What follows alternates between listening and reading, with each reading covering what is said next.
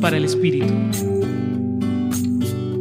En el texto de hoy que encontramos en el Evangelio según San Juan, capítulo 17, versículos 11 al 19, Jesús coloca en manos de su Padre a sus discípulos para que sean cuidados por Él, y así pueda mantenerse esa unidad fraterna que se gestó entre Jesús y sus amigos, como Él llamaba a sus discípulos.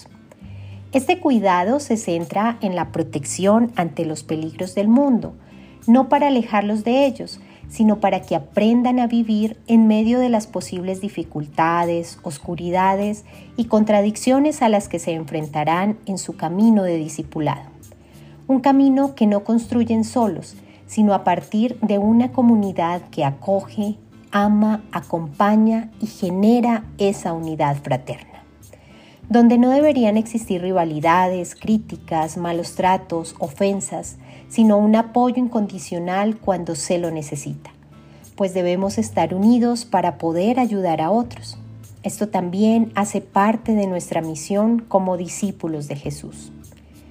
Pidamos entonces a Jesús que nos permita vivir en medio de la unidad y de la fraternidad, que no tengamos temor de vivir como auténticos cristianos en medio de esta sociedad que tanto necesita palabras de esperanza, misericordia y amor. Los acompañó en la reflexión de hoy Julián Andrea Martínez Blanco desde el Centro Pastoral San Francisco Javier de la Pontificia Universidad Javeriana.